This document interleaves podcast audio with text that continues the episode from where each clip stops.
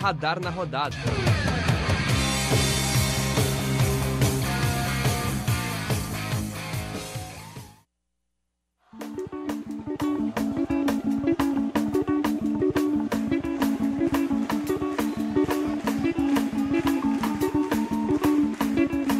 Eu sou a chuva que lança areia do Saara sobre os automóveis de Roma. Eu sou a sereia que dança destemida Iara, água e folha da Amazônia. 17 horas e 3 minutos, come 28 graus em Santa Maria. Começa aí o radar esportivo, a gente começando aí com a música do Caetano Veloso, Reconvex, Caetano Veloso que está fazendo 77 anos no dia de hoje, então por isso a gente tem essa homenagem no começo de programa. E começa aí o radar esportivo, né? O, o radar esportivo não, o radar da rodada, né? Debatendo aí do, do meio de semana, tem Inter, né? Teve o jogo do Grêmio aí na segunda-feira.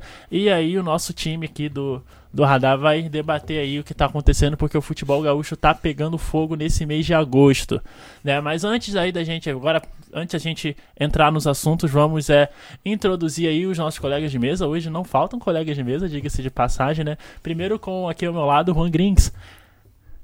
Boa tarde, Rodrigo. Boa tarde a todos os ouvintes da UniFM 107.9. E aí, vamos projetar o Inter de hoje, falar um pouco sobre é, mais um jogo chato, mais um jogo decepcionante do Grêmio no Campeonato Brasileiro. e também tem a FSM Futsal aí fazendo um belo trabalho na Série Ouro. O Lucas de Andrade. Boa tarde, boa tarde meus colegas de mesa, a todos os ouvintes. É, o Inter vai jogar hoje e o Grêmio, como meu colega Rui disse, já meio que decepcionou aí os, a todos os gremistas no começo da semana. E a UFCM Futsal, além de algumas coisinhas também, pode ser que a gente fale do, das negociações aí do mercado da bola do futebol europeu. Rafael, Rafael Patrick. Muito boa tarde, Rodrigo. Boa tarde, meus colegas de mesa. Muito boa tarde a todos os ouvintes da UniFM 107.9. Mês, como o Rodrigo falou, um mês muito movimentado para o futebol do Rio Grande do Sul e para o futsal também, diga-se de passagem. Mas vamos comemorar que o dia hoje é de muito sol, calor, em pleno agosto. E vai dar tudo certo aí pro time do, daqui do Rio Grande do Sul.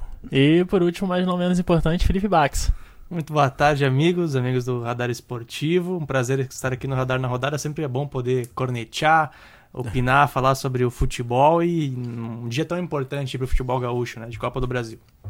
Exatamente, e aí começando aí as discussões de hoje, né? Mais uma vez exaltando a boa campanha da UFSM Futsal, o UFSM Futsal que derrotou o São José por 3 a 1 no último sábado, segue ali na segunda colocação. A gente sabe, né, que os dois primeiros colocados é, tem, é, pulam uma fase dentro do mata-mata, né? E aí a, a UFSM cada vez mais próxima de disputar a fase decisiva dessa, dessa é, temporada inaugural da, da Série Ouro. Então, né, debatendo aí um pouquinho aí, 3 a 1 um bom momento continua do FSM. Opinião aí de vocês da mesa aí, principalmente quem assistiu o, o jogo no último sábado. É, o FSM agora é, abre uma larga vantagem para o terceiro colocado, que é o primeiro time que disputa ainda a fase é, que antecede aquela que os dois primeiros se classificam diretamente, é o, o que seria União Independente, tem 24 pontos, e a UFSM já tem 31, 3 pontos atrás da Suave, que é líder. Bom, é, então o jogo. Na verdade, eu achei, assim, é, em alguns aspectos bem parecido com o que a gente já viu em Cachoeira do Sul, que foi o jogo da ida lá, um jogo bem intenso. Talvez, talvez tenham criado até uma certa rivalidade por tudo que aconteceu naquele jogo. É, a gente teve alguns episódios que se repetiram de certa maneira, que, que trazia até uma carga emocional, por exemplo, a, o lance do Índio lá no primeiro jogo, Índio, que é jogador do São José, que acabou tendo, dando uma entrada até, de certo modo, desleal no jogador da UFSM, no, no Lincoln, se eu não me engano, o Lincoln, é. por isso ficou lesionado e, e até hoje nem voltou para jo pro, pro, os jogos. Enfim, acho que isso tudo, tudo uh, fazia parte do que se esperava do jogo de, de sábado é, a gente via, via visivelmente que os, que os, é, os técnicos estavam muito nervosos, assim, reclamando bastante da arbitragem. E isso também se refletia dentro da quadra. E essa, eu acho, claro, teve os quatro gols, mas é, foi sem dúvida a tônica do jogo, né? A partir de, de- dessas questões mais psicológicas, assim, de, de conseguir se controlar, ah, controlar os seus nervos durante os, os 40 minutos de jogo, é, a UFSM foi superior pra mim nesse quesito e isso é, resultou diretamente na, na vitória de sábado. E o FSM jogou apenas o suficiente, né? Sim. Em nenhum momento sofreu jogar contra o São José, que é uma equipe extremamente limitada. Não tenho o que fazer, os jogadores são limitados. A gente via a própria questão at- atleticidade, até tanto de tática, a UFSM sempre foi muito superior. Fez o 3 a 1 ah, sem, sem sustos, abriu o 2 a 0 no primeiro tempo. E aí fica o destaque negativo, né, para essa chinelagem, chinelagem o que a equipe lá de São José fez, sabe? É, tentar levar o jogo para esse lado mais emocional, pilhando a arbitragem, é, e muitas vezes assim os, os- os próprios jogadores nas suas reclamações acusando o árbitro de má fé durante a partida, o que é, eu acredito eu que não exista isso em série ouro de futsal. Ah, e aí tentando trazer o, o- o jogo para esse lado da, da, da briga, de, de, de levantar os ânimos. E o UFC muito bem conseguiu ah, se manter calma, sabe a posição em que está na série ouro, né? Se colocou no seu lugar de, de realmente de uma equipe que briga pelo título, não caiu nessa pilha, então ah, parabéns para a FSM. Ah, e essa equipe de São José, em alguns, em alguns lances, para mim, hum, parecendo bastante desleal, inclusive, né? Ah, Da mesma forma que foi lá, lá no jogo do, do primeiro turno, aqui também, né? E, e, é, é lamentável, assim, né? A equipe que, que brigava ainda, tem, ainda tinha chance de classificação, agora com essa derrota ficou bem complicado. Não sei se Teria está que eliminado já, né? confirmar. é, é que na verdade eles tinham, eles têm um confronto direto ainda com o Palmeiras, que seria É. a última equipe classificada. Na verdade, acho que tá vivo ainda, analisando que a tabela. É, mas é complicado, né? É, e, é, e ficou, acredito eu, que, que ficou manchado por causa disso, né? Até todas as equipes que eu vi jogar contra o FSM até agora foi a que, a que se portou assim de maneira mais. Não dá pra dizer desleal, né? Mas eh, de antijogo, digamos assim, né? Então, destaque negativo nessa partida para a equipe de São José. E acho que parabéns para a FSM por, por, por não cair nessa pilha. Inclusive, um, um preparador físico, um auxiliar técnico de São José foi expulso no intervalo, Isso. saiu reclamando, xingando. Assim, é, pra que isso, sabe? Pra que isso? CDM, pessoal com 100 pessoas ali querendo assistir futebol e os caras fazendo esse papelão, assim. Então, realmente um destaque negativo. É, e a gente também tem que parabenizar o trabalho que o técnico Gabriel Prank vem fazendo, até porque na primeira rodada da Série Ouro, ah, a equipe da UFCM acabou perdendo, né, para atual líder do, do grupo, que é a, a Sueva, por 7 a 1 se eu não me engano. Então já ninguém esperava assim, um salto tão grande no desempenho da, da equipe, assim. E é um ponto que a gente tem que marcar muito esse trabalho que a UFCM Futsal como um todo e o do técnico Gabriel Prank vão fazendo aí. É que começar em Venançoais com a Soeva É, é, é muito complicado. Foi 7x0, na verdade. 7 a o 0 jogo, não foi foi 7 a 1. 7 a 1? É, então. Enfim, claro que a, não- a gente não assistiu o jogo, acredito que nenhum de nós tenha assistido o jogo, mas pelo que eu li, assim. Era algo esperado, né, por dada a diferença técnica, mas a gente percebe essa evolução também no jogo da volta, né, contra Sim. a Soeva, que a FSM esteve na frente bom, boa parte do, do jogo, na verdade, vai lá, 90, 99% do É. jogo praticamente na frente e acabou tomando a virada. É, enfim, talvez agora com a, a primeira fase é, se encaminhando para o encerramento. Enfim, é, esse jogo contra a Soeva, ele me dá esperanças ainda que a UFSM possa fazer alguma frente a esse time de, de Venâncio Aires, porque, enfim, a gente viu que o time é capaz de vencer o, o, o, o adversário, quase venceu aqui, aqui no CDM, perdeu por muito lá em Venâncio Aires, o que é normal, até por ser início de campeonato, mas enfim, é, são as duas equipes mais fortes do campeonato, talvez. É, do outro grupo, não sei, nada que me tivesse chamado muita atenção ainda. E, enfim, é, fica, fica entre essas duas, assim, principalmente, e a FCM muito forte, né? Como a gente vem falando, muito forte taticamente, time que sabe o que quer do jogo, sabe as suas capacidades, as suas limitações, e tem alguns destaques individuais muito fortes, no caso do Léo Rudek, do Farias, do Bernardo. São jogadores tecnicamente muito bons, assim, que, que desequilibram algumas partidas que, que ficam complicadas invariavelmente. Estão deixando sonhar, né? A gente Tão pode deixando, falar né? isso porque uh, o FCM e a União são as duas equipes que mostraram que é possível vencer a Sueva e, e- e eu não ficaria surpreso. Ficaria surpreso, na verdade, sim. É, Se acabassem vencendo né, a competição ah, numa fase ah, final, que aí sim a Sueva imagino que se prepararia mais, então é, é, focaria um pouquinho mais na Série Ouro, mas ah, é possível, é possível. E o, e o destaque também da UFSM é, vocês falaram aqui a questão de uma equipe ser bem treinada, do, do mérito do Gabriel Prank, isso a gente consegue observar, como a gente estava comentando antes do programa, na parte final do jogo, quando a equipe consegue manter a calma, e muitas vezes o, o próprio Gabriel Prank põe em quadra um goleiro linha, né, que é sempre o Léo Rudek. Ou seja, mesmo ganhando, como foi no caso agora ah, contra o São José, tava 2 a 1 naquele momento que ele começou a colocar o goleiro linha, pra eh, ficar com a bola, gastar tempo e eventualmente fazer um gol, como aconteceu com o Léo Rudek nesse jogo contra o São José, o terceiro gol no finalzinho do jogo. É, e, e durante. É, e é um esquema muito bem treinado, porque a equipe da UFSM mantém a bola, faz as trocas e, e toque, toque de bola e consegue chegar ainda a, com condições de finalizar na frente. E quando perde a bola, a troca de jogadores, as substituições são muito rápidas, porque são dois jogadores que, que trocam.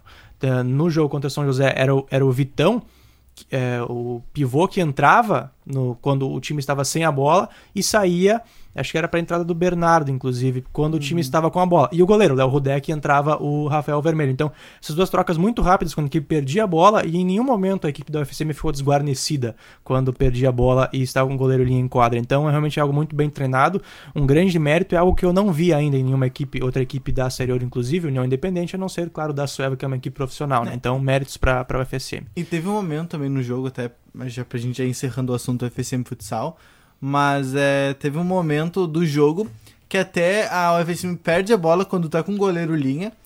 Se eu não me engano, Fixo, que eu não vou lembrar quem era, corre pro gol pra, pra tentar fazer as vezes de goleiro ali, ter alguém na área. E no momento que o, que o São José ensaia pra partir em contra-ataque pegar a zaga da a, defesa da UFSM um pouco mais desprotegido, o Larodec rouba a bola e quase acaba ele fazendo o gol. Então também é esse, esse improviso, às vezes erra alguma coisa, perde a bola no momento que não podia perder, mas logo retoma, né? Então isso, isso tudo é muito importante para que a confiança da equipe se mantenha é, alta. Exatamente, né? 5 horas e 14 minutos. E agora partindo um pouquinho, talvez seja até o assunto mais importante da semana, que seja o jogo de hoje, né? Hoje à noite, Internacional e Cruzeiro. Não Internacional, depois de derrotar o que muitos consideravam a melhor equipe da competição, né? Da Copa do Brasil, o Palmeiras. Né? Agora vai aí é, jogar a primeira partida contra o Inter... contra o, o- a equipe Cruzeiro. do Cruzeiro, né? E aí tinha até, tem até algumas dúvidas em relação à escalação, né? O, o time provável do Internacional até para esse, pra esse jogo de 9 e meia, né? É o Marcelo Lomba no gol e aí a zaga com Coelho e Moledo, né? Os laterais como estão sendo ultimamente, né? O Wendel e o Bruno, né? Aí a dúvida ali na, naquele primeiro volante, né? Que, o- que, o- que o Daí gosta de usar, que tem na dúvida se pode ser ou o Rodrigo Lindoso ou o Richelli, mas provavelmente será o Rodrigo Lindoso. Que Até o Rodrigo por tá- Lindoso até era um pouco de dúvida, né? Pela Exatamente, mas contundido último jogo. pelo momento do Nidoso indica que ele vai ser o titular, né? E aí, Patrick Edenilson, né? E é, o Nico Lopes, Paulo Guerreiro voltando aí, né? Com, como camisa 9 e o Rafael Sobe jogando pela, pela ponta nele, que no começo do ano jogava mais pelo meio antes do, do Guerreiro chegar. Então, a opinião pra vocês aqui, depois de, claro, do. é, depois do Internacional ter ganho do Palmeiras e da, a gente, todo mundo ter é, notado que o Palmeiras era favorito pro confronto, a gente imagina que qualquer jogo que o Palmeiras joga que não seja talvez contra, sei lá, o Flamengo, o Palmeiras seja favorito. Né? Agora, depois que, que passa de um time que, que tinha esse status favorito, que tinha esse. é, é, tinha essa situação de ser uma- um bom candidato a ganhar o título. O Internacional no jogo de hoje contra o Cruzeiro, ele se, ele se é, mostra como o, a- o time favorito para esse confronto, assim, na opinião de vocês. Eu acho que mesmo se não tivesse eliminado o Palmeiras, se tivesse eliminado qualquer outro time, ele já seria favorito, levando em conta o momento do Cruzeiro, né? Que tem acho que 17 jogos Com uma vitória. com uma vitória, 7 jogos sem marcar um gol.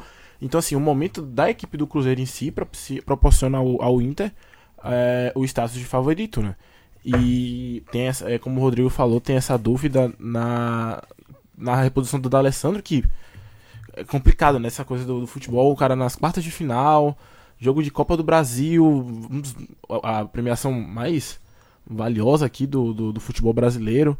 E o cara levar, ser expulso por reclamação é uma coisa ainda muito complicada aqui no futebol brasileiro. O jogador, ele continua querendo ganhar no argumento uma coisa que já tá decidida. Eu nunca vi um árbitro mudar por causa de grito. Nunca vi. Mas a situação vi. do, do D'Alessandro, É, assim, eu diria que foi um né? pouco questionável. É, Completamente. Eu, né? ima- eu imagino, assim, eu, eu, quando eu vi aquele lance do, assim, eu pensei, cara, se não fosse o D'Alessandro, eu acho que ele não seria expulso. Ele, Esse que é o problema. Ele só foi expulso por ser o D'Alessandro. Não, Esse pera, é é o que ele eu acho que é pelo só um momento do jogo, né? Não, é que eu, eu, eu acho que, que não sei se é. Claro, às vezes ele é expulso por ser do Alessandro. Nesse caso, eu não sei se é. Porque os- ele foi atrás do árbitro. Ele foi atrás do cara que foi o do juiz pra ver o, o- o lance. Sim, mas tu Mas viu a súmula, né? A súmula tava descrito pelo juiz que ele encostou, né? Push, deu um, um push no. No É porque, o- é porque no o D'Alessandro, se não me engano, ele, ele, ele dá uma leve escorregada. Isso. E aí ele se aproxima do juiz e o juiz achou, pô, o D'Alessandro tá querendo me bater. Tá, o que que ele foi fazer ali? Ah, é que assim. Ele não é tinha- assistente É que a questão é, é. que ele não tinha que estar ali. não, não Essa é a existe, questão. não existe isso. Não, Claro. ele se põe em uma situação de risco, obviamente, mas a questão é que é o seguinte: se pensou que tinha um contato físico ali, mas ele não existiu. Foi apenas o D'Alessandro perdendo equilíbrio. Isso. Só que é aquela o, coisa, o o árbitro D'Alessandro- resbalou também, né? Isso. Exatamente. É, Só que aí, como, como o D'Alessandro já é um cara meio agressivo, se não me engano, ele já partiu pra cima de juiz alguma vez e tal, assim. Algumas. Algumas vezes, E né? o jogo tá, era, era nervoso. De né? juiz, de Sim, repórter, é que, né? é que a, Algumas gente vezes, tá, a então. gente tá ah, pressupondo uma coisa muito difícil no futebol. Que olha, olha o que que tava acontecendo naquele momento. O Inter tava se classificando no gol do Moledo, aí o juiz anula um gol num lance muito estranho ali. É, vai ver no, no, no monitor lá. Na verdade, o E- gol, o gol não tava anulado ainda, né? Não, não É. tava, Não, não, é, só, que, só que ninguém tava entendendo nada, porque Porque não Acho houve que falta. Não houve exato, falta. Não houve exatamente. falta. ninguém- Então é muito difícil a gente pedir racionalidade. Ainda mais tratando do Alessandro, que é um jogador altamente explosivo. Mas é muito difícil pedir é, que naquela situação ele fosse racional. Não acho que o amarelo tenha sido mal aplicado. Eu acho que, enfim, é, o juiz aí não pode pensar, ah, é porque o jogador tá irritado com isso. Não, regra é regra, tem que ser cumprida. Então eu acho que o amarelo foi bem aplicado, só que eu acho que não, não é passível de, de julgamento nesse sentido pro D'Alessandro, porque é natural que um jogador é, do, do, do, da, da- do caráter, do, não do caráter, do, da personalidade do Da índole. Alessandro, da índole do Alessandro, que, que ele não, não, não tente argumentar com o juiz e, de repente, de uma maneira mais espalhafatosa. É, e essa. Desculpe. Não. Não, essa falta do D'Alessandro hoje vai fazer com que o Odair seja obrigado a retroceder ah, a um ponto em que o Inter jogava muito mal fora de casa.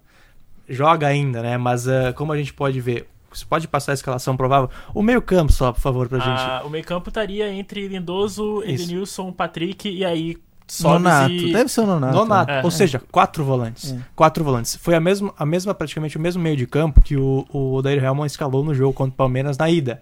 Que foi um dos piores jogos do Inter em todo o, campe... em todo o ano, assim. É, é, pela dimensão, se comparar a dimensão do jogo pro futebol que o Inter apresentou naquele, naquela partida, assim, foi terrível. E hoje o Odair, por essa expulsão do Alessandro, por não ter é por ter eh, não ter um outro armador, não sei Não quem que tem. poderia entrar no lugar do Alessandro nessa Com essas partida. características, É. acho que não. E, e- e esse jogo é seria a oportunidade, que a gente, como foi falado antes, né, a questão do momento do Cruzeiro. Esse é um jogo pra tu ir na casa do adversário, ir lá, partir pra cima e fazer um gol no Sim. início e tentar abrir dois gols de vantagem. O Inter tem teria totais condições de fazer isso com o D'Alessandro. Agora sem ele, com essa opção por quatro volantes, sem ninguém com qualidade pra armar esse jogo no meio, você, fala muito do Nonato, mas ele não, não chega pra. Não, não consegue fazer aqueles passos verticais, pifar o Guerreiro, pifar o Nico Lopes, por exemplo. Então o Inter vai perder muito com isso, muito com isso, e, e, e é uma oportunidade que o Inter, imagina eu, vai perder hoje à noite de, de conseguir uma grande vantagem no primeiro jogo. O Inter vai jogar um pouco mais retraído, até pela característica dos seus jogadores. Muito provavelmente um empate bem xoxo hoje à noite. a não Então, ser que é algo muito. Essa questão Fora de do, socorro, do né? Cruzeiro ela é meio estranha, porque, tipo, a- apesar do momento do Cruzeiro e apesar do, do Cruzeiro estar perdendo 17, tipo, ter ganho um dos últimos 17, é, é aquela coisa do que se tu, se tu coloca, por exemplo, sei lá, um. Supondo que, por exemplo, o Odaí pe- pensasse, por exemplo, em, sei lá, colocar o. Ah, vamos jogar na frente, vamos botar o Sarrafiori, por exemplo. E botar um time ofensivo e tentar controlar jogo. Só que aqui é aquela coisa de você estar no medo de você enca- é, entrar numa armadilha de um Cruzeiro que é totalmente é, adaptável a esse tipo de situação. Porque não é. o Cruzeiro é um daqueles times que, assim, ele, ele, não, ele não tem muito aquele fator do casa ou fora. Ele joga baseado em quem é o time. Por exemplo, o, o, o Cruzeiro jogou, jogou em casa contra o River Plate e, não fez a menor cerimônia entregar a bola pro River. E eu imagino que o Cruzeiro não também não, não, não fará esse tipo de cerimônia de entregar a bola pro Internacional. Porque se, se na visão, por exemplo, se na visão do Mano Menezes falar, a gente vai ganhar esse jogo sem a bola, não importa aonde vai jogar, pode ser no Mineirão, no Beira Rio, pode ser num, num campo baldio. Ele vai, ele vai entregar a bola e ele vai jogar naquele jeito. Então fica aquela coisa do você ter um time extremamente acostumado, um time até que conseguiu, é, é, é, de certa forma, até principalmente no jogo contra a Argentina, contra o River Plate, controlar essa, o ímpeto ofensivo do River Plate. E a gente até. Consider, consideramos que o time do River Plate é um time melhor controlando a posse de bola do que o Internacional, né? Até porque é mais natural pro River Plate jogar dessa maneira. Né? Então, se o River, que tem, que tem aquele nível de, de atuação com bola, teve dificuldade com um Cruzeiro, talvez o Inter jogando desse jeito, controlando mais, E sem tenha uma dificuldade maior ainda. Eu Pois tenho, eu tenho dúvidas se, se o D'Alessandro tivesse disponível, é, se ele fosse jogar hoje. Porque eu- Olha. eu não tenho nem nada que me convença assim, vai jogar. Por quê? V- vamos pensar, ó. Jogando o Palmeiras, que era um, um time tecnicamente superior, é, ele, ele jogou com, sem o D'Alessandro, tinha a opção de jogar com, jogou sem. Jogou com o D'Alessandro fora contra o Nacional, porque convenhamos, o Nacional é bem inferior tecnicamente. O Inter É. ele podia muito bem ter ganhado no, no Uruguai, até sem o D'Alessandro. E, e pega o Cruzeiro, que tá, tá em crise, que tem, tem todo um questionamento em cima do trabalho do Mano nesse momento, tem uma crise institucional por causa de todas as questões de corrupção ali e tal. Mas ainda é um time que tem valores técnicos bons e que tem um trabalho consolidado de anos. Então eu tenho dúvidas se o Dair, mesmo se tivesse o D'Alessandro, claro que agora ele tá sem o D'Alessandro, ele tem essa desculpa eterna e a gente nunca vai poder saber. Mas eu, eu- eu tenho, eu tenho dúvidas, assim, sinceramente, tenho dúvidas se o D'Alessandro ia jogar hoje. Porque o Inter, eu tenho a impressão que o Inter, assim, ó, ó se a gente empatar, ótimo, a gente decide É. no Beira Rio e no Beira Rio a gente ganha. Mas a questão, acho que o Odair, ele é um cara que aprende muito com os erros dele e, e creio que ele, ele- se ele tivesse a opção, ele não cometeria o mesmo erro que cometeu contra o Palmeiras naquele jogo ah, lá em São Paulo, né? Ah, e o Inter, como foi falado antes, a questão do favoritismo, não há, não acho que não há nenhum argumento que aponte o Cruzeiro é favorito. E, e o Inter, nesse momento, tem que aprender a jogar como uma equipe favorita. Porque, querendo ou não, é candidato a ser campeão da Copa do Brasil e é um forte candidato também a ser campeão da Copa Libertadores da América. Então, o, ah, o Odair, imagino eu, que ele, ele, ele saiba disso e, e tenha que encarar, jogar dessa forma.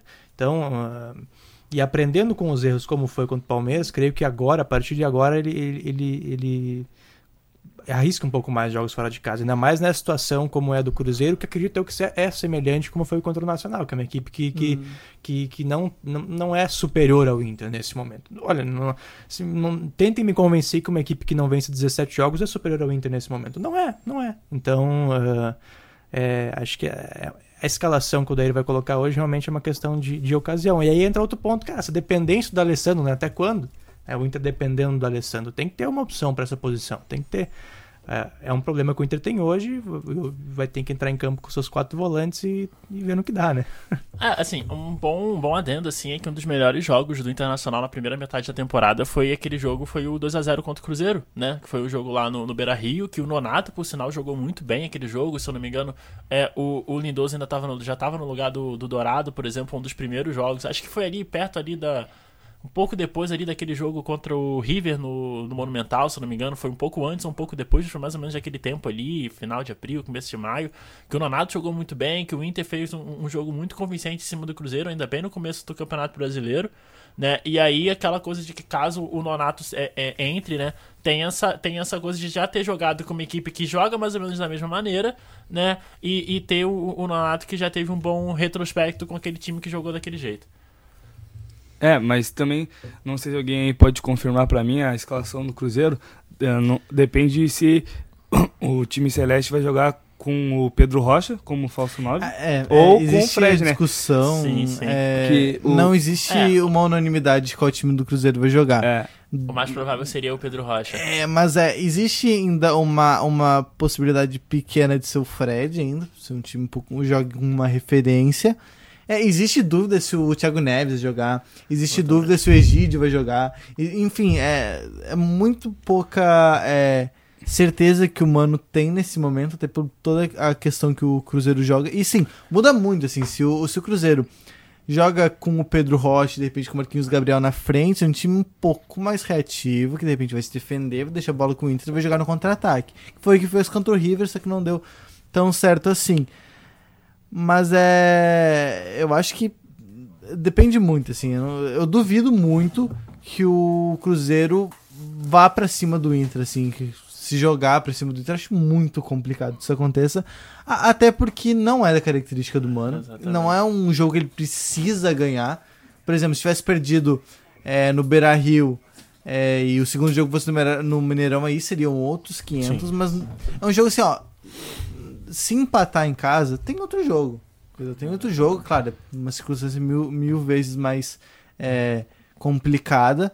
Mas ainda existe outro jogo, deixa lá em Porto Alegre a gente vê. Então, eu duvido muito assim, que o Mano vá com essa mentalidade de, de ser ofensivo, por mais que o Cruzeiro só tenha o campeonato, o, a Copa do Brasil nesse momento, não tem mais Libertadores, não tem o Campeonato Brasileiro, talvez nem pegue G4, G6. É, é, não, não ter campeonato brasileiro, nesse caso, seria meio exagerado dizer, porque o Cruzeiro Ah, tá eu- na zona de abaixamento, né? É, Sim, sim, mas eu quero dizer Então chance, campeão- chance, chance de, de título. Mas, é, mas você, você evitar uma segunda divisão é uma, uma baita de uma motivação Mas pra é, você jogar. Mas é, ainda Mas mais um é- Cruzeiro que nunca caiu, mas, né? já, mas já é o suficiente, por exemplo, é, se o Cruzeiro é, compra essa briga de não cair, deu pro mano. Acabou. Ele não fica até Não, o final sim, do ano. Mas é que imagina, por exemplo, sei lá, se você, por exemplo, no caso, uma coisa, sei lá, é você falar que o Campeonato Brasileiro acabou pro Grêmio porque o Grêmio tá em décimo, décimo primeiro. Outra coisa é você falar que o campeonato acabou pro Cruzeiro que tá na zona de abaixamento. Eu, eu digo no sentido de, por exemplo, se não ganhar a Libertadores, não- se não ganhar a Copa do Brasil, não joga Libertadores ano que vem. É. É nesse Sim, ponto. sim. Não, e você falou a questão do Mano, se jogar pra não... Não, acho que se perder hoje, amanhã já cai. Será? É, é- Dependendo da é, derrota, insustentável. Ah, é dependendo da insustentável. derrota, sim. Não, a situação no Cruzeiro hoje é insustentável. Imagina uma equipe que não perde 17 jogos. Que não ganha. Que não Não ganha ganha. 17 jogos, desculpe. um dia que, é, no Brasil, um treinador não, não suporta isso. É que o Mano ele tá sobrevivendo pelos créditos que ele tem nos últimos É, três anos. exato. Foi o que sustentou o Renato no, no, no finalzinho do primeiro semestre, que muita gente começou a fazer uma pressão, mas o crédito que ele já tinha conseguido nesses últimos anos conseguiu sustentar ele. E agora a gente viu É, até porque no o, que deu, né? o- o- os times, os clubes brasileiros estão tentando mudar essa mentalidade, Sim. né? De. Talvez não, né? Porque Treinador. já, te- a gente já Alguns. teve 13. Alguns. A gente teve 13 demissões em 13 rodadas na Série A do brasileiro. Não sei se há tanta mudança de É mentalidade. isso, a assim. questão são alguns É. times, por exemplo, O os times que estão sempre brigando, sempre vírgula, né? Que não estão brigando só por causa do dinheiro, como é o caso do Palmeiras e do Flamengo. Mas como a gente vê mais a questão técnica sobressaindo a questão financeira, como o Inter, como o Grêmio, como o próprio Cruzeiro até o ano passado, como o Santos agora, são técnicos que estão mantendo o, o- o- São times que estão mantendo os técnicos há um tempo maior. O- no caso do Santos, não que o São Paulo entrou no início do ano. Mas no- aqui no Brasil, um técnico É, durar oito meses já é uma, mas, uma grande exemplo, coisa. O Sampaoli tomou uma goleada do Palmeiras. Sim, e- sim. Tá aí, entendeu? Vamos pegar Sim. os quatro times que estão na, na semifinal da Copa do Brasil: Grêmio, Atlético Paranaense, Cruzeiro e Inter. Todos há Sim. mais de um ano, né? todos há mais de um ano. Pelo menos. Mais de, mais de dois? É, o, o Mano O- Menezes o tá da- E o, e o, Mano ano. tem, tem três anos, o Renato Augusto três anos. Renato o, Nunes Thiago Nunes tem um dois. O. Odaí tá desde a Série B. É. Penúltima E o único ameaçado, né, é, é, o, Mano. é o Mano Menezes, porque o, o, o técnico O do Atlético é, foi desclassificado da Libertadores, mas o Atlético Paranaense prevê uma linha de para manter ele em longo prazo, né? E foi campeão E é hoje é- também, é, né? e tem um nível de exigência muito menor. Atlético Paranaense e Cruzeiro, né? E perder pro Boca também não é nenhum É. absurdo, né? Ser eliminado pro Aí Boca ganhou no do, ganhou do. Flamengo, E o no Atlético- Maracanã, sabe? O grande ponto do Cruzeiro também é a alta expectativa que Sim, se teve no é. início do ano. É uma Sim. equipe que começou voando, foi líder do, do seu grupo da, da Copa Libertadores, praticamente Isso. invicto. Perdeu um jogo só. Pois a é. última- última Campeão do Campeonato Isso, Mineiro também. Isso, é. É. E, e começou. O Brasileirão não, não se conta muito, mas, enfim, chegou uma semifinal de Copa do Brasil e chega agora na metade do ano após a parada para uma Copa América nessa situação, sabe? É algo que a gente tenta pra fazer um, um comparativo com o que o Inter viveu em 2016, quando caiu, que começou muito bem o ano, né? É, claro, perdeu o, o Campeonato Gaúcho, perdeu em 2016? Campeão. Foi campeão, campeão. com o Argel. Pois é, foi campeão. Iniciou o Campeonato Brasileiro na liderança até a décima rodada, e aí no meio do ano prosseguir, pro, e pra diante começou a cair. Então, é, são dois paralelos que a gente pode. É um paralelo que a gente pode fazer. E o Cruzeiro, nesse momento, olha, pra mim é insustentável, né? E talvez a questão administrativa do Cruzeiro esteja ajudando o Mano Menezes. Né? Porque se você tá uma, aqui, um, um, um, um, clube que tá naquela situação tão ruim, e aí o torcedor ele até possa imaginar, tá, isso aqui é muito além da questão da questão em campo. E aí, se você tá muito além da questão em campo, e ainda existe, embora tá diminuindo a cada derrota que o Cruzeiro tenha, mas ainda tem uma bandeira muito grande que, tipo, se o Mano Menezes sair, vai ser pior ainda. É claro que com 17 jogos, você tendo uma vitória, e você estando em 17, 18 no campeonato, a gente sabendo que basicamente o Cruzeiro brigando com ponto a ponto com o Chapecoense, CSA e Havaí, baseado no que esses times estão jogando durante 2019, é, é bem alarmante, né? Mas mesmo, tipo, mesmo tendo essa coisa assim, ainda tem uma certa parte da torcida do Cruzeiro que enxerga assim, ah, ainda pode piorar se o Mano Menezes não sair. É claro que talvez, sei lá, um 2 a 0 um 3 a 0 Exemplo, por exemplo, quando o Grêmio pegou Isso. o Atlético, o Atlético Mineiro na Copa do Brasil Que e ganhou e demitiu o Marcelo Oliveira na metade entre o jogo 1 e o jogo 2. Isso pode ser que, Isso é ridículo. isso pode ser que aconteça, né? Então.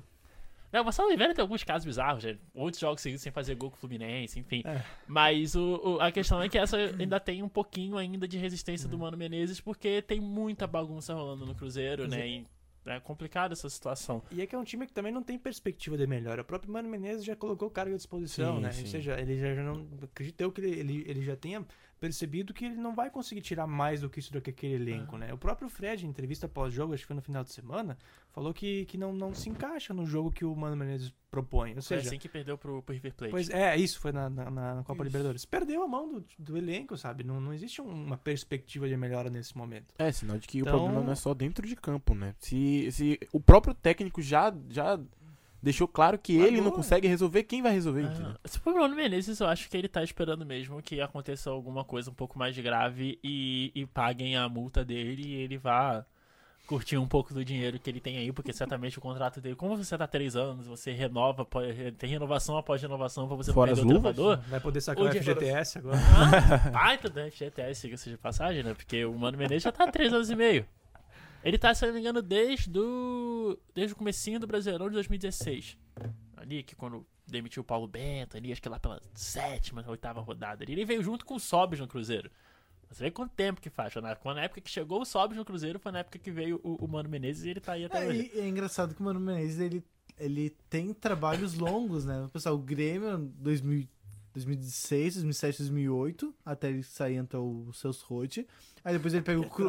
Depois ele pega. Ó, o Grêmio foi vice-campeão com o Celso Rotti. Claro, entregou o campeonato no final, mas foi vice-campeão do Campeonato Brasileiro. Aí depois o, o Mano ele faz um trabalho longo no Corinthians também, que ele pega o time na segunda divisão, devolve a primeira divisão e se consolida, ali. E agora três anos no Cruzeiro. Seleção brasileira. Então, Seleção que brasileira isso, no passado, querendo ou não, assim, claro, totalmente Mas, questionável assim, é um os dos melhores métodos do, do Brasil. do Mano Menezes, mas ele, é, ele sabe se consolidar no trabalho, ele sabe fazer um trabalho a longo prazo. Talvez ele tenha uma, uma, uma fluência muito boa para conversar com a diretoria, ele tem, de repente, nesse aspecto ele seja bem bem bem bem bem de alto nível assim Alguma coisa tem, né? Alguma Não é coisa possível. tem, porque... Mas se você for pensar no, no trabalho no Grêmio, ele fez um bom trabalho, né? Ele leva o Grêmio na semifina, na final de uma Libertadores logo depois de voltar da segunda divisão. É, e a situação do Grêmio anterior era É, bem Isso, ruim. é, É. horrorosa. Aí no, no, no Corinthians ele vai bem também, né? Ele tira da segunda divisão e devolve na, na Elite. E agora no Cruzeiro também com duas Copas do Brasil e mais alguns campeonatos, campeonatos mineiros. Então, de certa maneira, ele é um, ele é um bom técnico, só que O tempo dele expirou no é, Cruzeiro. tipo, assim como todo mundo tem, ele tem um- um- uma validade, né? E pra mim já tá nítido que desgastou, assim. Talvez ele não consiga mais tirar o que ele pode tirar desse elenco. E, e no, o engraçado é que no primeiro semestre foi talvez quando ele teve o melhor momento no Cruzeiro.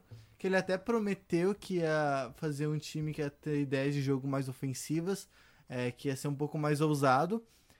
E funcionou durante um semestre, né? Vamos lá. Tá, jogou Mineiro, Mineiro mas também jo- jogou Libertadores. Mas também tinha todos os outros times do Brasil que estavam na mesma situação e não tiveram resultado parecido. Ah, o Galo, por exemplo, né? Então, é, tem esses dois aspectos, assim, isso aqui Sim, sim. desandou por algum motivo, claro. Tem a questão da diretoria, mas deve ter mais alguma coisa, porque se for pensar, quem é que saiu do Cruzeiro, assim, de... de- do- no meio do ano que, que, meu Deus, desmontou? Não tem, Foi um, assim, num não. clique, né? Num clique É. que... não tem, assim.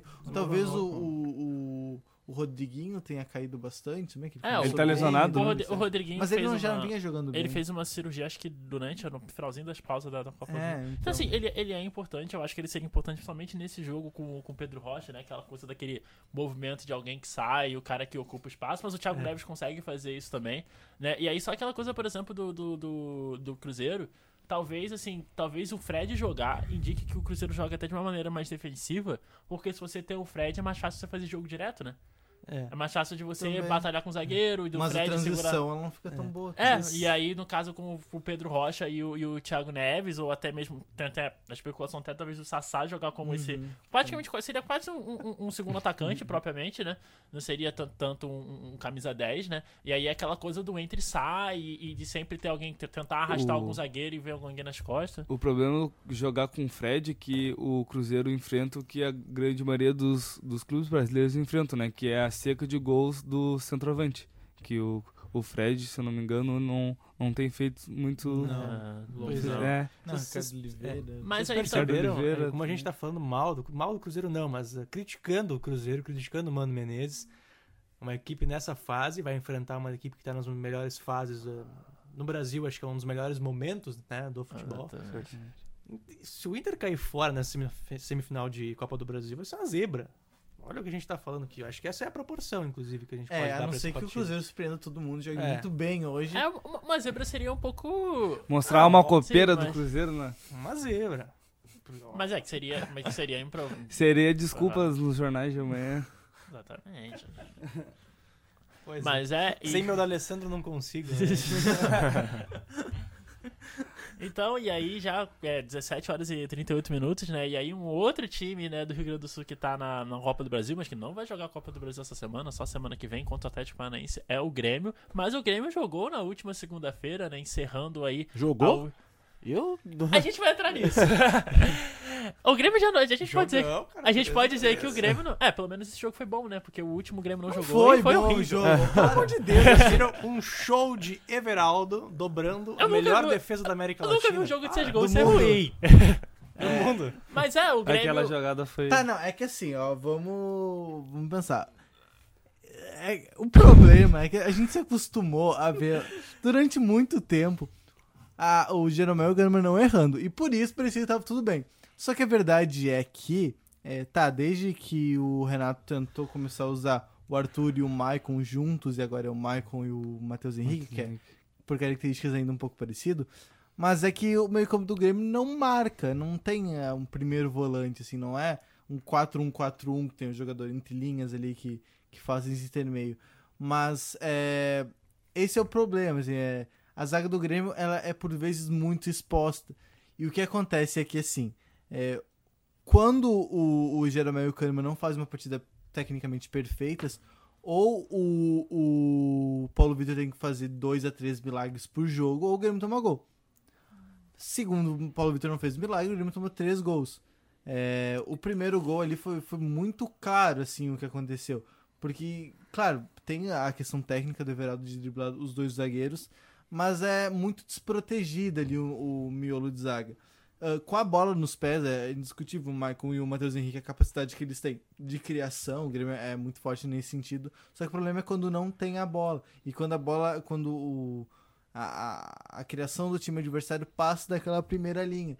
Aí, aí vira um Deus na Nacuda, literalmente um, Deus na Nacuda, porque o Grêmio não tem o que fazer assim. O, o Michael não tem é, capacidade física de marcar tanto mais como ele marcava antes. E o Matheus Henrique, ele corre muito, só que ele não, não- ele não é um volante, um volante, assim, um jogador de marcação. E isso peca nesse, nesse sentido, até fazendo um comparativo com o Inter, o Inter joga com um volante mais sequado ali, o que, que dá liberdade pro, pro Edenilson, por exemplo. Que é, que é o Rodrigo Lindoso ou o, o Dourado. Ou Dourado. É, o Dourado. E, e isso faz total diferença, porque daí sim o Cuesta e o Moledo eles são um pouco mais protegidos ali por esse volante. O Grêmio não tem isso, assim, não tem um jogador por essas características e nem poderia ter, porque pensa, vai colocar alguém pra pra proteger mais ali, vai tirar quem? Vai tirar o, o Alisson, vai tirar o Everton, vai tirar quem? O Jean-Pierre? Não, não vai tirar nenhum desses. Então é, é, é ajuste, assim. Mas também entra um pouco nessa questão do Campeonato Brasileiro de desconcentração, que é, que é muito claro, assim. É, a diferença de, de ritmo que o Grêmio impõe no jogo de Libertadores, que, que foi muito bem jogando fora de casa, fez 3 a 0 Não foi difícil. mas é. e no, no- no Campeonato Brasileiro, com um adversário mais fraco, jogando em casa, e que não consegue repetir a mesma atuação nem perto disso, né? Até, até ataca bem, mas se defende muito mal. Dois empates contra talvez os dois piores times da Sim. competição, Chapecoense e Isso. CSA, né? É, essa, Havaí também, empatou. E o Havaí empatou também, fora de Esse- casa. Então, é. essa Então, que- empatou com os três finais co- é, quando competição. o CSA e o Havaí eram fora de casa e com um time totalmente reserva. Sim. O que é mais, menos humilhante que, que o que aconteceu segunda-feira, de empatar em 3x3 com o Mas é que eu acho que a- a diferença do CSA pra qualquer outro time da, da Série A, assim, é tão. Acho que com exceção talvez do Havaí, seja tão considerável que seja tão feio quanto. Mas aí já é uma Ah, não coisa. sei, cara. É, É mas porque o que o Grêmio jogou também em Maceió foi uma coisa foi assim. sobre o que tu falou da defesa, eu acho que também os dois laterais, né? O, quem jogou ali foi o. Cortez e o. Cortez É. Eles, ele- Léo ele- Gomes. eles não têm muitas características defensivas, não. O Cortez que, que é, se o Cortez diga. até um. É, um, talvez Que- o Cortez eu acho um pouco mais defensivo que o que o Léo Gomes. Tenho essa impressão. Mas por que, que isso foi estourar agora? Justamente só agora. Não, mas é que não, é, não tá estourando agora. Eu acho que Já foi a temporada toda é mais ou menos assim, o Grêmio com alguns problemas defensivos. Só que isso fica mais latente no momento que, de desconcentração, que é como tem sido o Campeonato Brasileiro praticamente inteiro. E, e- e vai ser falado, mas, claro, é, é todo, tudo condicional essa preocupação, porque eu acho que num jogo decisivo agora, por exemplo, contra o Atlético Paranaense, depois das quartas de final da Libertadores, acho que esse tipo de erro não vai acontecer. Acho muito difícil que isso aconteça até por todas as circunstâncias, e pela história do Grêmio é, e- em Copas. Então, é, é, eu acho muito pontual do Campeonato Brasileiro, assim, esse, esse problema que o Grêmio tem tido, já vem de alguns jogos, de se desconcentrar, só que nesse ponto é, existe uma preguiça pra defender, talvez, o que é diferente do jogo contra o CSA, que teve uma preguiça pra jogar, né? Imagina, um time, um time que tem, ó, vamos pensar. Foi horrível ver Tá, tudo jogo. bem, é o time todo reserva, mas o Grêmio tinha o Lua e o Tardelli em campo. Os titulares, o Lua e o Tardelli. Não, não tem explicação. Tardelli que não jogou nada aquele jogo, né? Aí que tá, é, entende? Até que o Tardelli tenha, esteja fazendo gols, já fez dois gols nesses últimos jogos, ele ainda vive nitidamente numa má fase. Isso vai durar quanto tempo, cara? O quê? O Tardelli. É. Não, peraí. Tardelli que, eu tô vendo o Globo Esporte aqui, fic- eh, tá, ficou fora do treino marcado, né? Esse último treino agora. Não sei. Ficou? Ficou. Ficou Por fora. lesão, por opção, por vai ser vendido, por quê? Não, vendido não. Não acho perdido, não. Ah, vendido ele tem até o dia 2, né? Pois é. É. é, é. Mas é E- uma situação, é. Diga. É essa questão da, da, da preguiça pra defender que o Juan falou é muito claro, até por, a- pela questão do, do Mike e do Arthur. O Grêmio sofreu muito com o Arthur Gomes e o, e o Augusto. Muitas jogadas de contra-ataque. O jogo foi 3 a 3 porque o Paulo Vitor também fez algumas boas defesas e a Chapecoense errou muito na finalização. Chegava, na- acertava até o último passe e na hora de concluir errava a jogada, mas aquele jogo, o jogo na- é, por si só, por merecimento, era da Chapecoense. Principalmente no, no segundo tempo, quando o Grêmio começou a pressionar mais, que ele colocou o, o Luan, colocou o Tardelli. é, Aí o Grêmio começou a fazer o abafa e a Chapecoense saiu uma ou duas vezes assim, em lances super perigosos, e que só tinha o Jeromel e o Kahneman. Que o Jeromel teve uma bola no mano a mano, acho que com o Camilo ou com o Everaldo, que ele salvou na entrada da área, fez um desarme perfeito. Mas é aquela coisa, você falou, o Jeromel e o Kahneman eles não podem falhar. né? Se, Por- se eles falham um, um centímetro, já é o suficiente. Que foi o que jogo, aconteceu no primeiro gol. O, o Kahneman foi, com, foi fraco ali na, na- no lance, foi desatento Não, eu achei no a lance. dupla de com- zaga do Grêmio mal no último jogo, assim. Sinceramente, eu acho que eles falaram muito acima da média. Então, isso resulta diretamente no, no resultado. E já Eu- tem a questão do próprio Jeromel, já tá bem mal em 2019 comparado ao, ao padrão que ele, que ele exerceu nos outros anos, né? É um- ele tá cada vez mais parecendo um zagueiro mediano, e aí, se você for considerar o fator idade, né, e a responsabilidade que os zagueiros do Grêmio têm, porque né, a, a zaga do Grêmio tem aquela coisa do.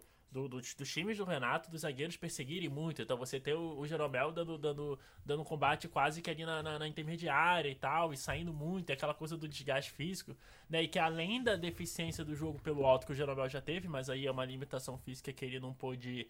É, talvez até a limitação que não permitiu que ele jogasse num nível mais alto na Europa, né? Mas essa limitação física de, da, da altura, agora também tem também a questão dele não ter mais aquela intensidade de ficar indo e voltando na hora, por exemplo, dos combates. E aí os espaços começarem a aparecer, né? E aí o Kahneman, no caso, talvez te- se reflita mais um pouco da concentração, porque ainda existe atuações individuais muito boas do Kahneman em 2019, em jogos que, né, é, que, que tiveram uma importância pro Grêmio, que o Grêmio teve uma. Foi de fato foi um, foi um time mais intenso, um time mais concentrado no jogo, a gente ainda consegue ver esse padrão de excelência por parte do Kahneman. Mas por parte do Jeromel, talvez já seja já um sinal de preocupação de que de um jogador que já tá ali chegando ali na casa ali dos 35, se eu não me engano, né? De já aparentar um declínio físico e pro Grêmio, talvez no ano que vem, já é, é, é, focar, talvez, num substituto do Jeromel. Tonhão. Esse é o... Vai por mim. David Braz, né? Já tá na Não, David Braz não é futuro de ninguém. Mas é isso, é como. Eu, eu acho que isso é- passa né? muito por essa, justamente essa questão. é, Esse, entre aspas, problema na, é, na, na zaga do Grêmio é, é reflexo do resto do time. Que, cara, foi incrível a quantidade de erros que o Cortez teve. Assim, normal o Cortez errar o terceiro muito. gol é ridículo. Não, né? é- é normal o Cortez ridículo. Mas é, as atuações individuais do Grêmio é, é- é totalmente essa questão da concentração. A quantidade de passes de 5 metros que o Maicon errou, o Cortez que errou todos os cruzamentos do. Normal. Mas. Corneta é essa pra, É. pra Ah, cima mas do- isso aí é... Eu vou, Não, aí eu, mas- pergunto, eu pergunto pra vocês, isso é postura de um jogador profissional? Porque pelo que a gente Claro tá sim, debatendo com aqui é certeza. questão de preguiça, né? Não Preguiça. pode. Fundamento. Você, você tá jogando futebol, você é pago pra jogar futebol, você é muito bem pago pra jogar futebol, você tá jogando uma- um, um- um jogo de Série A pra uma equipe de grande tradição e tu não ter vontade de jogar bola, olha, é... No mínimo, uma chamada muito forte do Renato Portaluppi pra essa situação, porque é, é inadmissível, é inadmissível. Se, se o motivo desse empate por- em 3 a 3 em casa pra Chapecoense com tantos erros for a preguiça, é preocupante, é preocupante, porque n- não é a postura de, de jogadores profissionais isso, sabe? Se Não, e, realmente e a for- gente vê claramente que é desconcentração, porque os problemas do Grêmio são com times menores, né? Pois é. Sim. extra- Agora eu vi jogar contra o Flamengo, vai ser provavelmente todo o time reserva do Grêmio. Time reserva com o Luciano. É, o Ao que tudo é, indica. Isso. Deve ser esse time reserva. Que eu seja, duvido cara. que o Grêmio vai jogar mal como jogou contra É. o CSA. Mas assim, ó, eu duvido. Claro, provavelmente vai perder, porque o Flamengo no Maracanã. Mas não vai ser tão. Não vai se jogar tão mal assim. É, tem quem concorde com isso. Ah, não importa, o brasileiro joga de qualquer jeito, desde que jogue bem a Copa do Brasil e a Copa Libertadores. Mas, na minha opinião, não, existe isso. Você tem que, é, quem estiver em campo, no, não importa a competição, a situação que for, tem que estar dando o seu melhor.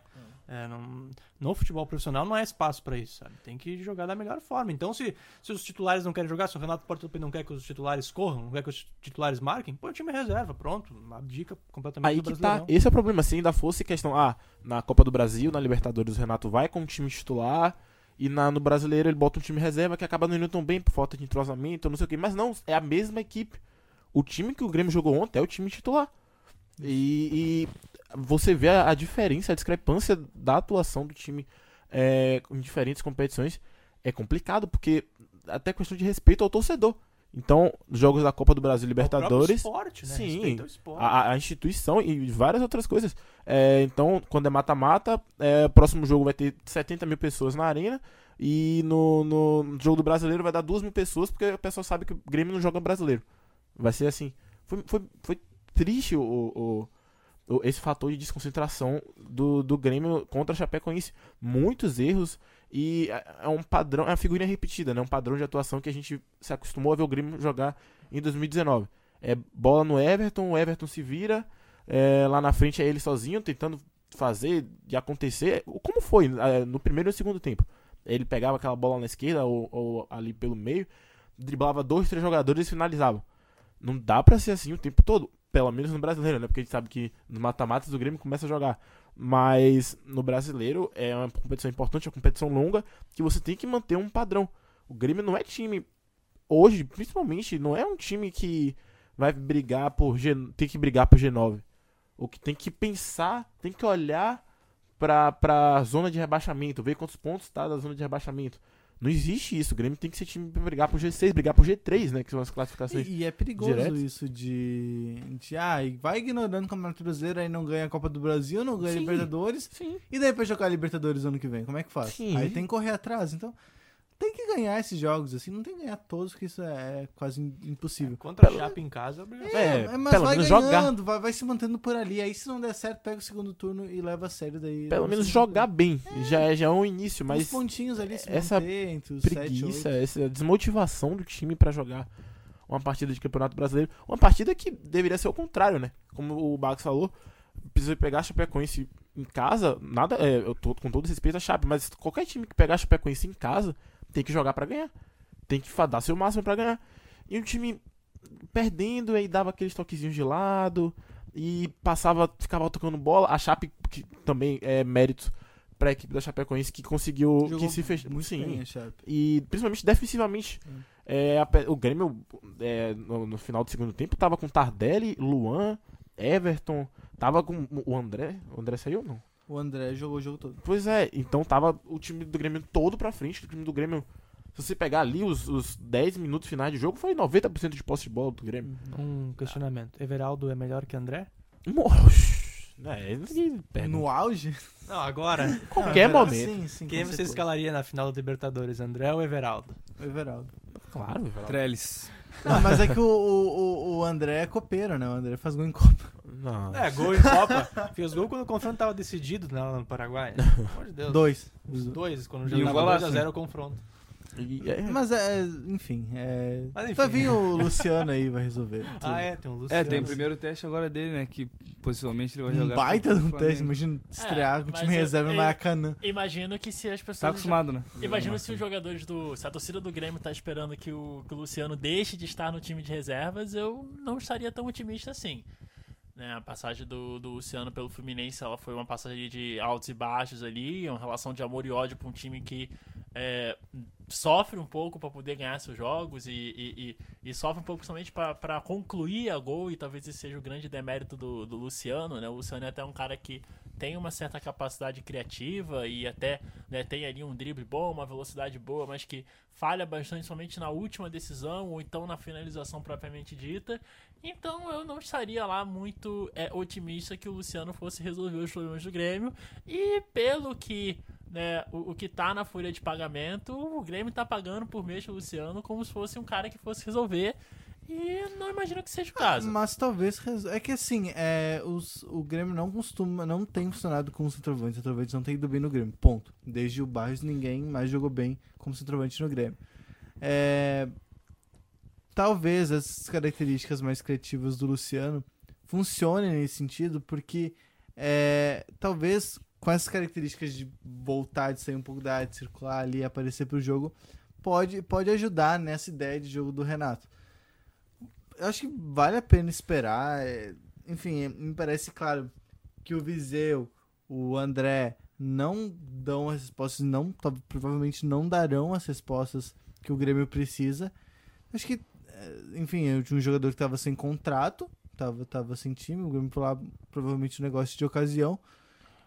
Pode ser que resolva, eu acho que a tentativa é válida pela demanda que o Grêmio tem. Não é uma posição que, que, que se não viesse o Luciano ia estar tudo bem. Então, vale o investimento. Talvez, talvez dê errado, mas é, o investimento tem, que- tem que acontecer porque o Grêmio precisa dessa, desse, desse tipo de jogador. passou da hora também do Grêmio, principalmente nessa parte da, nesse setor ofensivo, na posição do centroavante, que é uma posição que o Grêmio tem utilizado, que o Renato em si tem utilizado muito nos últimos anos, tem sido muito importante. E investir um dinheiro maior em caixa, né? Se contratar alguém que, claro, fu- futebol tem, tem suas variáveis, mas você contratar um cara pra resolver. Não é contratar apostas, contratar André. O Grêmio tem um caminhão de, de centroavantes aí que não deram certo, que vieram como apostas pra completar elenco que, assim, o André, Tardelli o foi a Viseu, maior o. Viseu é aposta. O, O André, eu tenho minhas é, dúvidas se o André sabe, foi uma se era aposta. aposta. Hernani, já é. Assim, É, o Hernani. pra o tamanho, Hernani, pra o que o Grêmio sim. busca, você contratar o André, cara. Você contratar o, Hern, o Hernani, o que, que o Hernani veio fazer no Grêmio? O Hernani foi chutado do Bahia e veio parar no Grêmio que tava brigando por Libertadores e Copa do Brasil. Esse tipo de coisa que eu não consigo entender no Grêmio. O Viseu talvez não tenha vindo com uma promessa, mas sim como um cara certo pra resolver, Não, né? é Que Cara, que ele o- não, é que o Viseu- vinha mal. o O Viseu Viseu- tava vindo, vindo, vindo- vinha mal na, na Itália. Ele Então eu acho que praticamente não jogou, não. É. Então imagina agora que ele tá lesionado. Isso É. que eu falo. É porque, assim, se você olhar pros outros times, o, o, o- o- questão de centroavante, você vai olhar o Guerreiro, você vai olhar. Não centroavante, mas você vai olhar o Gabigol. É, aí você olha O pro Grêmio. Palmeiras que tem quatro. uns 15 no, no Palmeiras, tem o o, próprio Gilberto no, no Bahia, enfim, Everaldo o Fred. É, Veraldo também que. Não, é, eu, eu, eu acho o Everaldo um grande jogador, um grande centroavante. Pelo menos É, pra o que a gente tem visto né? aqui, pois é. ex-Grêmio, Formado no Grêmio. Jogou mal no Grêmio, inclusive. Aí você vê esse padrão de, de, de, de, de- de nomes, né, que a gente tem no- e desempenho também dos centroavantes aqui no Brasil. Você olha pro Grêmio e você não vê. Tem, tem cinco, seis jogadores da mesma seis jogadores medianos pra mesma posição que nenhum resolve. sendo que é o centroavante, o cara que. um- o principal homem-gol do, do time, é complicado, né? É, e agora aí, né, a gente vai para os palpites da semana. Palpite! Então chegamos aí à, à hora dos palpites, né? E agora aí a nossa mesa aí vai dar o- as nossas projeções, né? Aquele momento ali, né, quase quase místico, né? Da, da- do palpite, né? E é claro. Nunca errei. Nunca acertei. E então a gente, claro, vamos começar com né, a partida que vai acontecer hoje às 9h30 lá no Mineirão, Internacional e Cruzeiro. Palpite na mesa para a partida de hoje. Internacional e Cruzeiro é 1 a 1 2x0 Inter. 0 a 0 Eu acho que dá 1x0 Cruzeiro. E 1 o Inter busca em casa. 1x0, 1x0 Internacional. 0 Cruzeiro. E aí também, Dá- né? Dá, dá uma noção pro, pro confronto. Também agora encerrando já, né, com a, com da dupla Grenal, o jogo do Campeonato Brasileiro, né, Grêmio que vai lá no Maracanã enfrentar o Flamengo, né, começa, claro, de, de casa cheia e de um confronto difícil, né, já que o Flamengo briga pelo título, apesar do, do tropeço que teve lá na Fonte Só Nova. briga pelo título, né? Só, só briga pelo Campeonato Brasileiro, Flamengo. E A sempre. Libertadores tá viva ainda. O Flamengo vai, vai com time reserva, imagina. Não, Não, time, time titular. titular. Porque não, não tem jogo Ah, de semana. verdade, é verdade. Não verdade. tem, exatamente. É, ele saiu fora Nossa, da Copa do Brasil. nossa, vai ser E muito. não, os reservas do Grêmio contra os titulares do Flamengo lá no Maracanã. Juan? 2x0 pro Flamengo. Não, 2x0. Eu acho que o Grêmio não tá muito goleado, porque como eu disse, é um jogo grande, o Grêmio provavelmente vai entrar concentrado, então Sim. 2x0. 1x1. É, não, é. Nossa, tem que sair pra rua, fazer Caraca. carreada esse Pode deixar. não, acho que vai, vai ser 1x0 pro, pro Mengo. Vou até colocar o Everton no Felipe cartão. Luiz tem que atrasar muito na corrida pra ser 1x1. Eu acho que dá 3x1 Flamengo. É. 3x0 Flamengo. Tá otimista, Que hein? tal? Ah, mas eu acho que é, é por aí, mano. É, aí sim, seria uma zebra realmente. O Flamengo perder pra, esse, pra essa equipe reserva do Grêmio, olha. Aí não caiu já o Colocar o Jesus. PP no cartão. Então é desse jeito que nós encerramos aí a edição de hoje do, do Radar da Rodada, né? Lembrando aí que a gente tem aí no, no sábado, a gente tem o, o Radar Esportivo, né? Que é o nosso programa aí, sábado de manhãzinha, na hora do almoço, aí você acompanhando o melhor da noite, do melhor sobre o esporte santamariense e também do, do Rio Grande do Sul, né? E então foi isso, né? Foi um prazer aí dividir a mesa com vocês. E voltamos na próxima quarta-feira, nesse mesmo horário que você está acostumado, às 5 horas e 5 minutos. Até mais. Tchau!